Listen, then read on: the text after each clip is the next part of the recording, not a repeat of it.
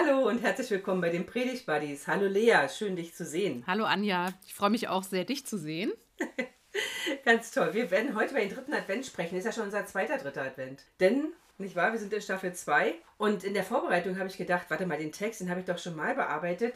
Ist nicht ganz richtig. Im letzten Jahr war er einer der Lesungstexte. Dieses Jahr ist Jesaja 40 unser Predigtext. Ich bin gespannt, was wir da rausholen. Mm. Aber bevor wir uns den Predigtext angucken, kurz den Wochenspruch. Der steht auch in dem Predigtext drin, Jesaja 40, nämlich die Verse 3 und 10. Bereitet dem Herrn den Weg, denn siehe, der Herr kommt gewaltig. Ein spannender Vers, den Weg bereiten. Mal gucken, was wir so herausfinden, was der Text uns sagt.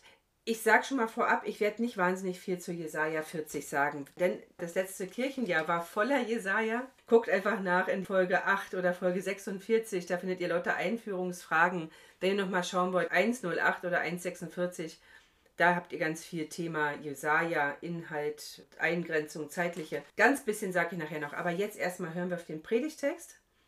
Jesaja 40, Lea, du liest ihn uns, sag uns doch nochmal die Eingrenzung. Die Verse habe ich, glaube ich, noch nicht gesagt. Und auch welche Übersetzung du gewählt hast. Ich nehme noch einmal die Basisbibel. Yay! Surprise! Äh, und lese die Verse 1 bis 11. Es geht mhm. los.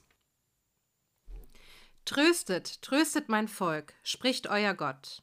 Redet herzlich mit Jerusalem, sagt über die Stadt, Ihre Leidenszeit ist zu Ende, ihre Schuld ist restlos abgezahlt, denn für all ihre Vergehen wurde sie vom Herrn doppelt bestraft. Eine Stimme ruft, bahnt in der Wüste einen Weg für den Herrn, ebnet unserem Gott in der Steppe eine Straße. Alle Täler sollen aufgefüllt werden, Berge und Hügel abgetragen. Das wellige Gelände soll eben werden und das hügelige Land flach. Der Herr wird in seiner Herrlichkeit erscheinen. Alle Menschen miteinander werden es sehen, denn der Herr selbst hat es gesagt. Eine Stimme spricht Verkünde. Ich fragte, was soll ich verkünden? Alle Menschen sind doch wie Gras, in ihrer ganzen Schönheit gleichen sie den Blumen auf dem Feld. Das Gras verdorrt, die Blume verwelkt, wenn der Wind des Herrn darüber weht. Nichts als Gras ist das Volk. Ja, das Gras verdorrt, die Blume verwelkt, aber das Wort unseres Gottes bleibt für alle Zeit. Steig auf einen hohen Berg, du Freudenbotin für die Stadt Zion. Verkünde deine Botschaft mit kraftvoller Stimme, du Freudenbotin für Jerusalem. Verkünde sie, hab keine Angst. Sprich zu den Städten Judas, seht, da kommt euer Gott. Seht Gott der Herr. Er kommt mit aller Macht und herrscht mit starker Hand. Seht, mit ihm kommt sein Volk. Die er befreit hat, ziehen vor ihm her. Wie ein Hirte weidet er seine Herde. Die Lämmer nimmt er auf seinen Arm und trägt sie an seiner Brust. Die Muttertiere führt er sicher. Vielen Dank. Das Auftaktkapitel des sogenannten Trostbuches von der Erlösung Israels. Etwas Neues beginnt. Wenn man jetzt sich die Jesaja 39 anguckt, dann liest man, ja, Hiskia ist der Überzeugung, dass er noch lange leben wird und dass alles gut sein wird. Wenn man sich mit der Geschichte Israels ein bisschen auskennt, weiß man, nichts da, nichts gut, nichts langes Leben. Wobei die Länge des Lebens wollen wir nicht bewerten, aber jedenfalls, es bleibt nicht immer gut und es ist Zeit, dass die Israeliten Trost hören. Denn sie befinden sich im babylonischen Exil. Jerusalem ist untergegangen. Das Nordreich, das Südreich sind nur noch Fragmente. Es gibt nur noch Erinnerungen an ein Königreich, an ein Königtum, das sie mal hatten und an Gottes Gegenwart, die irgendwie permanent spür- und erfahrbar war. Die Kapitel 40 bis 55 bei Jesaja sind das sogenannte Trostbuch. Die Tonlage ändert sich, der Tonfall der Worte ist weniger rau. Es gibt einen rasanten Stimmungswechsel und wenn man von Jesaja 39 auf 40 umschlägt, dann merkt man, ja, hier beginnt was ganz Neues. Noch ganz kurz zur Bedeutung dieses Jesaja 40, 1 bis 11. Das ist die erste der sieben Prophetenlesungen des Trostes, die nach Tisha B'Av, also dem jüdischen Fasten- und Trauertag, gelesen werden. An Tisha B'Av, da gedenkt man der Zerstörung des Tempels und nicht nur der Zerstörung des Tempels, sondern auch all der unsagbar vielen Katastrophen in der jüdischen Geschichte. Und wenn man sich vorstellt, man erinnert sich an die vielen Katastrophen, an die permanente Diaspora des Volkes und beginnt dieses Erinnern mit diesen Trostworten, dann ist das schon was Großartiges. Dann ist es schon etwas, was auch uns heute trösten kann. Ne? Tröste, tröstet mein Volk, spricht Gott. Die Menschen, die Tisha B'Av feiern, erwarten ein friedliches, gutes Leben, das jetzt ganz nah herbeikommt. So, das ist ja dieses nah herbeikommen, erinnert irgendwie an den Advent und so ist es auch, dass dieser Text super gut reinpasst in die Adventszeit an den dritten Adventssonntag. So viel zu Jesaja 40, 1 bis 11 als Einleitungsfragen. Wenn ihr mehr hören wollt, dann wie gesagt, hört euch Folge 108 oder 146 an. Da findet man nochmal ein paar Informationen zu Jesaja. Lea, jetzt du. Die klassische Frage: Wo bist du angedockt? Es geht ja beim dritten Advent, wenn ich mich nicht total irre, vor allem um Trost. Was hat dich vielleicht besonders getröstet? Ja, interessanterweise, obwohl ich so einen Zugang habe zu Jesaja 40, Vers 1 mit Tröstet, tröstet mein Volk, bin ich gar nicht zuerst diesmal beim Trost angedockt. Mhm. Sondern interessanterweise wieder hinten bei dem Hirtenbild. Ja. Und ist auch schön. ja, und mhm. das, das hat mich aber ehrlich gesagt überrascht. Aber ich bin da angedockt. Jetzt weiß ich natürlich sehr wohl, dass es auch einen Hirtensonntag im Kirchenjahr gibt. Mhm. Und trotzdem ist ja hier wieder dieses Motiv mit dem Hirten. Mhm. Und ich fand nochmal so spannend, na spannend, oder mich hat nochmal so angesprochen oder berührt, dass in diesem Bild, dass der Hirte die Lämmer auf seinen Arm nimmt und sie an seiner Brust trägt und die Mutter Tiere sicher führt, ist ja ein Zeichen dafür, dass der Hirte Sorge trägt, dass auch die langsamsten Mhm. und die schutzbedürftigsten nicht verloren gehen und nicht Mhm. abgehängt werden. Und da ist mir sofort eingefallen, dieses bei Odo Fröhliche, Welt ging verloren, Christ ist geboren. Hm. Da dachte ich ja, das ist für mich ein Link irgendwie zwischen diesem Hirtenbild und auch Weihnachten in der Adventszeit, dass es ja darum geht, dass niemand verloren geht. Hm.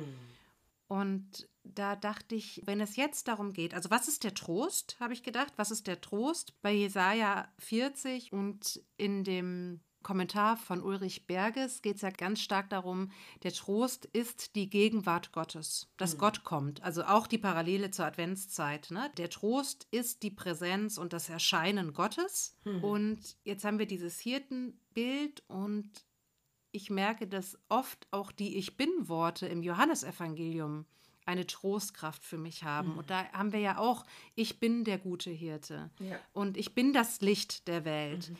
Und das sind für mich, wenn auch hier gesagt wird, seht, ne, seht, da ist Gott. Mhm. So, also seht, da ist der Herr.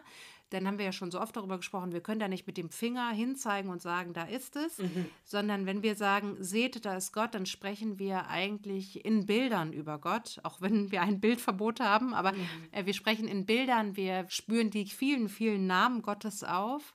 Und da merke ich, da sind diese Ich bin-Worte und hier nochmal dieses Hirtenbild, etwas, wo ich sehr angedockt bin und Welt ging verloren, Christ ist geboren, freue dich, freue dich, Welt, so, also das ist für mich so eine Klammer, ja. Mhm. Und da docke ich dann auch beim Trost an. Das hat für mich Trostkraft, merke ich. Mhm. Ja. Ist auch nötig, die Trostkraft, weil gleich im Vers 2 geht es ja um Schuld, die natürlich vergeben ist und Knechtschaft, die ein Ende Mhm. hat. Aber es geht auch darum, bei Luther steht, sie hat die volle Strafe empfangen von der Hand des Herrn für alle ihre Sünden. Mhm. Das finde ich so eine krasse Ansage. Wenn man jetzt nachliest, es bezieht sich auf Jesaja 16, Vers 18, da geht es um den Götzendienst und die Gräueltaten. Also das Volk ist abgefallen und Gott spielt nur noch eine untergeordnete Rolle, einer von vielen sozusagen. Und die Folge daraus ist eben, dass ja, Israel zerstreut ist in der Verbannung. Exilszeit ist ja eine sehr schwerwiegende Zeit. Und dann ist es total wichtig, das sehe ich genau so, dass der Trost nicht irgendein leerer, wortgewaltiger Trost ist, also leer, aber also ohne Hintergrund, ohne Background, sondern dass es mit einem zu tun hat, der sichtbar, der erfahrbar wird. Und das ist ja der Hirte. Mir ging es so in Vers 5, ich habe jetzt noch nicht nachgeguckt, wie es in der Basisbibel steht, aber Vers 5 bei Luther steht, die Herrlichkeit des Herrn soll offenbart werden und alles Fleisch miteinander wird es sehen. Und da bin ich so erinnert an die letzten Gottesdienste des letzten Kirchenjahres, wo es wirklich immer wieder darum ging. Also einerseits kann man nicht sagen, hast du eben auch schon gesagt, seht hier ist er oder seht dort ist er und trotzdem sind wir immer wieder natürlich in Bildern und in wie erfahren wir denn Gott und dieses alles Fleisch miteinander. Also das Gottesereignis, der Advent, Gott kommt, gilt nicht nur für Einzelne, sondern für alle miteinander. Und das hat mich sehr getröstet. Weil ich, wenn ich mich so umschaue in der Welt, dann kann ich immer nur sagen, hoffentlich, hoffentlich ist wahr, was ich glaube, ja. Das ist ja was, was ich immer bei einer Beerdigung sage, bei einer christlichen Beerdigung, dass das für uns Trost ist, dass der Mensch, der jetzt gestorben ist, schauen kann, was er geglaubt hat. Und wenn ich so einen Vers, also so einen Jesaja-Text lese, dann denke ich immer, ich glaube das so sehr, weil ich es auch glauben will, dass die Herrlichkeit Gottes für uns offenbar geworden ist und immer wieder offenbar wird, und zwar für alle, nicht nur für Einzelne. Und die Begründung, denn des Herrn Mund hat's geredet. Das, was Gott sagt, ist verlässlich. Sein Wort vergeht nicht, sagt auch Jesus, dass das, was mhm. Gott sagt, nicht mhm. vergeht. Ne? Ja. Mhm. Also das finde ich auch, die Kraft von Jesaja 40 ist ja wirklich, dass so ein Wendepunkt ist, der hier markiert wird. Mhm. Und die Geburt Jesu ist ja für uns auch ein, also ein immenser Wendepunkt. So, ja, ne? total. Und da mhm. finde ich auch diese Bilder, dass wir Menschen ja oft schon mal, also dass unsere ethisch-religiöse Haltung eine Kurzlebigkeit hat. Das ist ja da angesprochen mit dem Gras, was verwelkt und verdorrt. Aber das Wort Gottes hat Bestand. Da haben wir ja auch so oft drüber gesprochen in der letzten Perikopenreihe mit diesem ein Wort, was über allen anderen Worten steht. Das spricht mich auch sehr an. Jetzt habe ich den Faden verloren. Wie schade eigentlich. Mhm. Ich kann ja mal einhaken, also weil was, mm, was mm. mir, also zwei Dinge. Eine Sache ist in 6 bis 8, da geht es ja um dieses, was soll ich denn predigen oder was soll ich denn sagen? Mm. Alles Fleisch ist Gras und alles, all seine Güte, so steht es bei Luther, ist wie eine Blume auf dem Felde. Da bin ich sofort an Mendes Bartholdy erinnert, der hat das wunderbar vertont, als Chorstück, beschwingt und zugleich auch so ein bisschen also schon in dem vollen Bewusstsein, unser Leben auf dieser Welt ist endlich.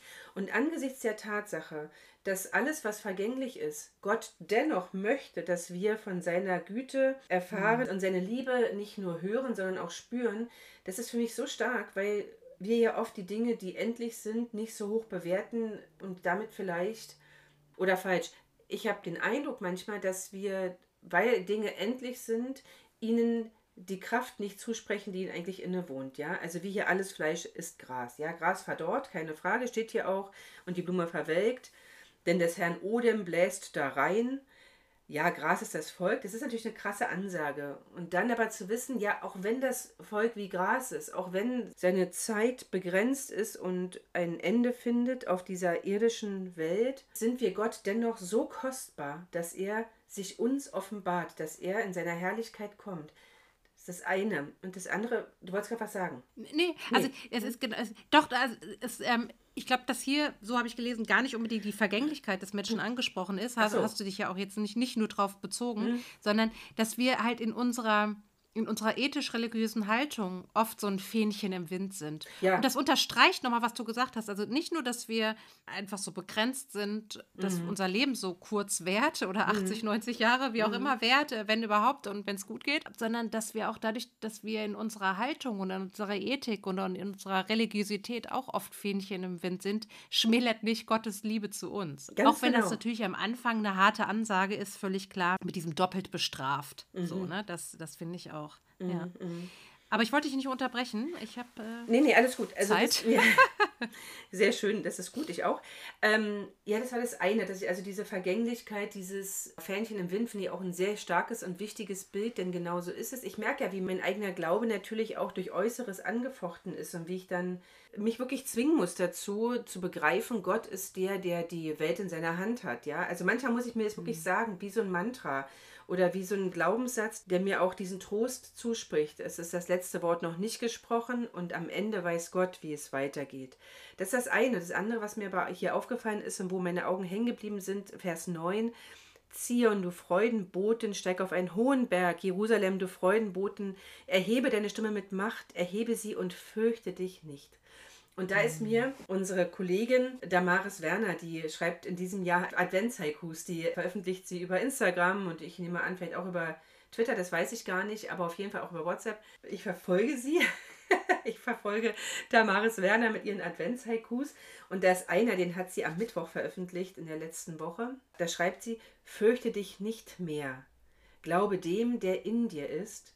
Du bist nicht allein. Hm. Und das scheint so eine Antwort für mich zu sein auf dieses Zion, du Freudenboten, der hohe Berg und die machtvolle Stimme. fürchte dich nicht, hab keine Angst, zeige dich, hm. zeige dich und sprich über das, was für dich wichtig ist, was du glaubst. Und ich meine, im Advent, gerade im Advent, bereitet dem Herrn einen Weg. Das geht natürlich einmal mit die Straße bereit machen dafür, dass da jetzt jemand durchkommen möchte, aber eben auch gerade die innere Einstellung. Also dieses Hör auf, dich zu fürchten. Du musst keine Angst haben, denn Gott selbst, der die Herde weidet und der die Lämmer in seinem Arm sammelt, in dem Bausch seines Gewandes birgt, so schreibt es Luther. Das ist ja so ein tröstliches Bild, wenn Gott selbst so ein Interesse daran hat, ja, sichtbar zu werden und erfahrbar zu werden für alle, wie wir das in Vers 5 gelesen haben dann brauche ich mich wirklich nicht mehr zu fürchten. Dann brauche ich mich nicht zu fürchten, zu zeigen, was ich glaube und zu sagen, was in mir ist. Denn du bist nicht allein. Ja, glaube dem, der in dir ist. Fand ich stark. Musste ich unbedingt mal kundtun.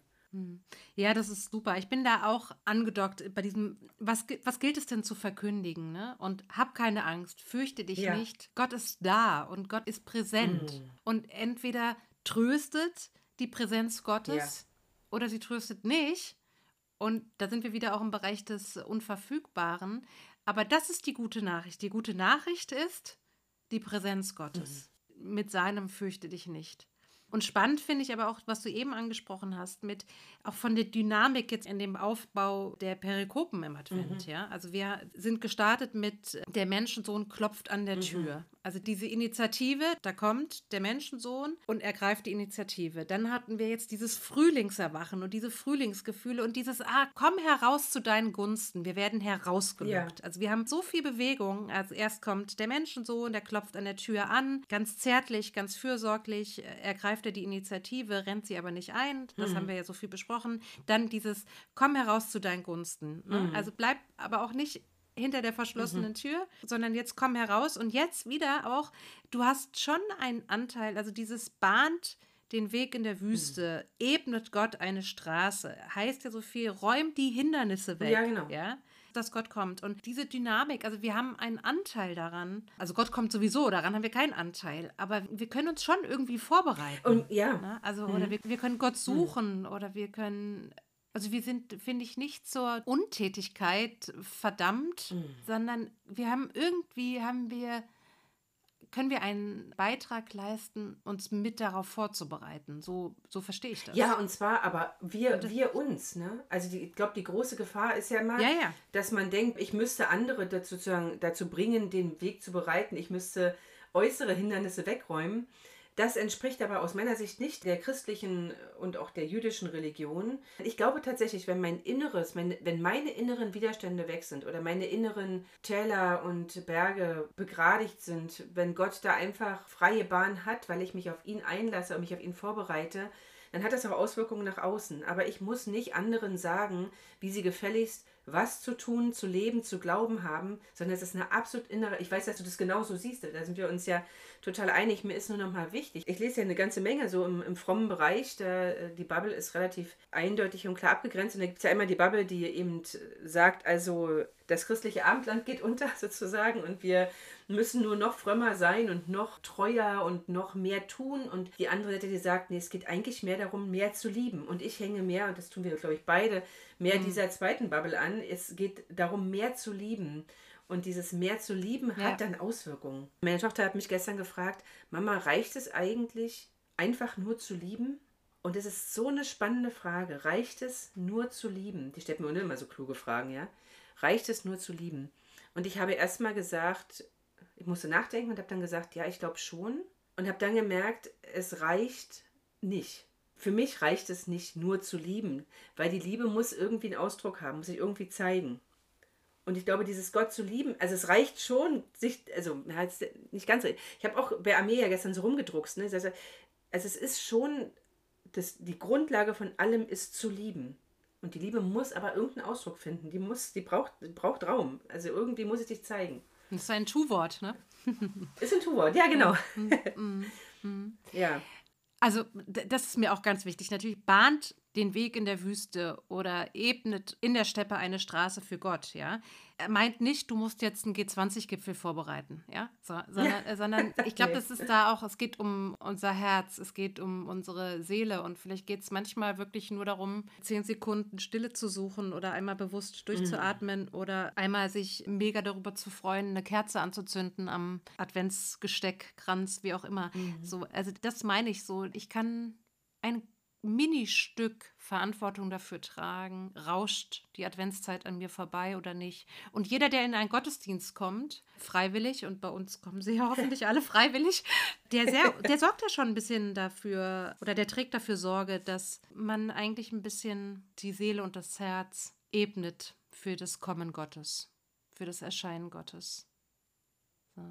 Und für mich ist also das auch so spannend, was du gesagt hast, nochmal am Schluss, mit dem, was verkündigen wir und was ist unsere Botschaft und mit dem Hirtenbild. Für mich war spannend, jetzt nochmal zu lesen, dass ja gerade die Lammzeit jetzt im Dezember unter anderem auch ist. Also jetzt ja. im Dezember ist ja mit die intensivste Lammzeit. Das heißt also, die Lämmer brauchen die meiste Fürsorge zu dieser Zeit. Mhm. Und das finde ich, äh, wenn ich jetzt Welt ging verloren in diese Welt gucke, braucht sie gerade so viel Fürsorge ja, und so viel genau. Liebe und so viel Solidarität und Mitmenschlichkeit. Mhm nicht im Sinne von, du musst jetzt dies und das leisten, aber dass jetzt unsere Herzen zusammenrücken in dieser Zeit und dass es doch jetzt wirklich auch darum geht, nach den Frühlingsgefühlen, wie schafft es auch diese Welt zu überwintern? Und wie oft habe ich schon gesagt, mhm. wie kriegen wir die Ukraine jetzt über den Winter? Und die UkrainerInnen sind ja auch wahrscheinlich jetzt nicht die einzigen, die frieren. Wir dürfen diese ganzen Flüchtlingslager oder, mhm. oder Lager, wo Menschen sind, die fliehen mussten und geflüchtet sind, nicht vergessen. Es gibt so, so viel zu tun und das wissen die Menschen Menschen, die am dritten Advent in den Gottesdienst kommen, die wissen das alle. Die haben mhm. auch alle die Spendbriefe in ihren Briefkästen gehabt. Die, die haben sich längst überlegt, wie wollen sie Mitmenschlichkeit und Solidarität leben. Aber nochmal zu sagen, was wir zu verkündigen haben, ist das Erscheinen Gottes mit seiner Fürsorglichkeit. Am Beispiel des Hirten. Genau. Und was total wichtig ist, wir hatten mal das Netzwerk gegen Menschenhandel bei uns im Gottesdienst mhm. vor Jahren. Und eine der beiden Gästinnen, die bei uns waren, die hat gesagt, wir wissen, dass ihr schon unheimlich viel tut. Und uns ist nicht wichtig, dass ihr von jemand anders eure Fürsorge abzieht und sie uns gebt.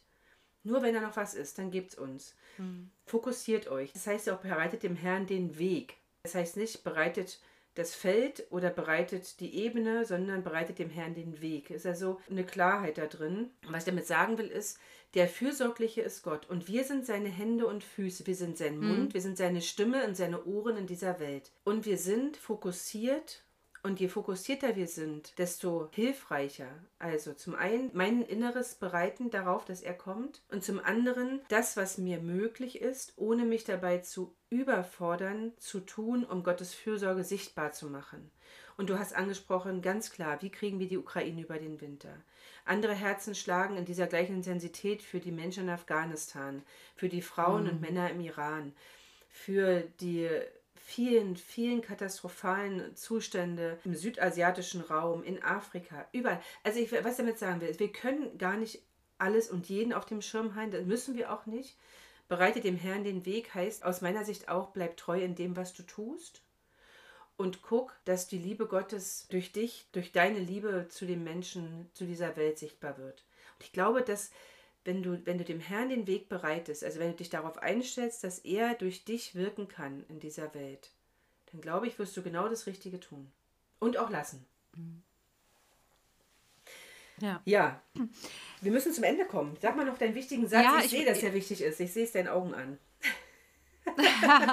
nee, ich sagte, ich bin noch nicht beim Evangelium oder so, aber was ich Hast so du schon gesagt, aber wichtig, erzähl mal nochmal. Ja, was unfassbar wichtig. Ja, na, ich finde unfassbar wichtig, dass wir hier auch ein Kontrastbild haben eigentlich. Er kommt mit aller Macht und herrscht mit starker Hand. Ja. Und ich finde, das ist ein totales Kontrastbild zu der Geburt Jesu Christi und ein totales Kontrastbild auch zu dem wie er damals eingezogen ist Hm. in Jerusalem, ne, mit dem Esel, Fohlen und so. Also ich, ich will auch nochmal sagen, oder in Sacharja 9, Vers 9, wo, wo man ja auch gesagt hat, man könnte ja auch übersetzen, ne, ja, sieh, dein König kommt, aber das ist erstmal einer, dem geholfen werden muss. Ja, so, genau. ne? Mhm. so, und also ich finde, das ist auch nochmal ein Kontrastbild, weil ja eigentlich die jüdische Geburtserzählung rund um Jesus uns sagt, Gottes Wirken beginnt so oft im Kleinen. Ja. Ne? Und es haben schon viele mitbekommen und es, äh, wir reden ja auch heute noch drüber. Hm. Aber es ist, also ich finde, man kann das schon auch zum Thema machen. Dieses, er kommt mit aller Macht und herrscht mit starker Hand,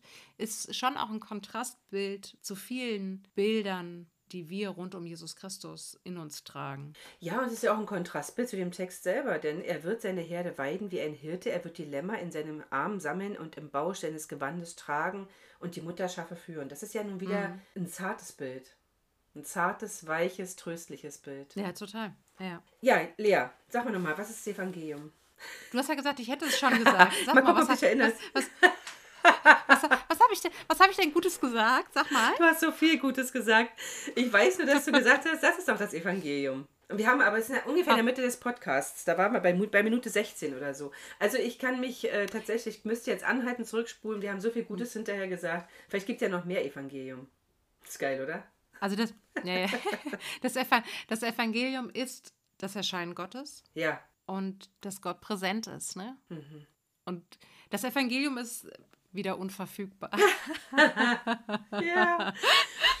Aber, und gleichzeitig ist es, ist, es das, ist es das Gute. Ne? Also die, die Gegenwart Gottes ist das Evangelium. Ja? Und wir müssen jetzt irgendwie gucken,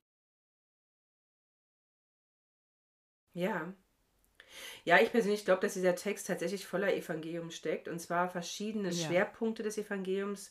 Und das äh, ist ja auch eben deutlich geworden. Wenn ihr so den Text durchgeht und wenn du denkst, nee, also hier für meine Gemeinde, für das Setting, in dem ich predige oder den Gottesdienst, den ich vorbereite, da ist eher das wichtig zu sagen. Dann lass dich nicht aufhalten. Denn der Geist Gottes spricht zu uns auf seine Weise. Und ich glaube wirklich, dass hier sehr, sehr viel Evangelium in allen möglichen Varianten steckt. Und in der Tat, Gott ist da. Du bist nicht allein, fürchte dich nicht. Und vielleicht guck dir noch mal in die Haikus von Damaris Werner. Ich empfehle sie dringend. Das ist wirklich sehr, sehr berührend. Jeden Tag schickt sie ein neues, heißt das Haiku oder der Haiku? Neues Neuen Haiku raus.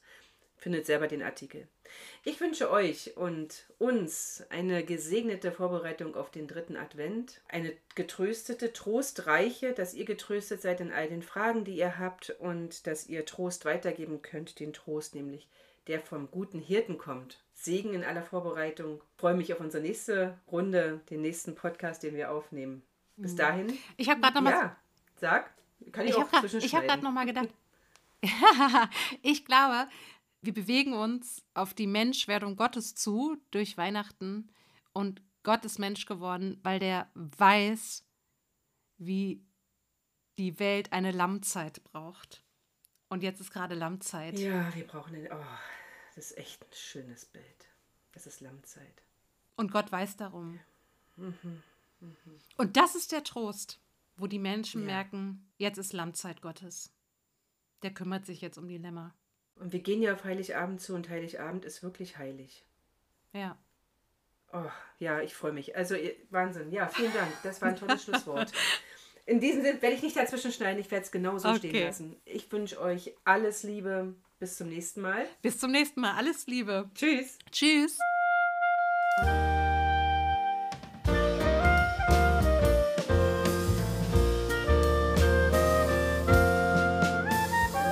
Nächsten Montag mit den Predigt Buddies.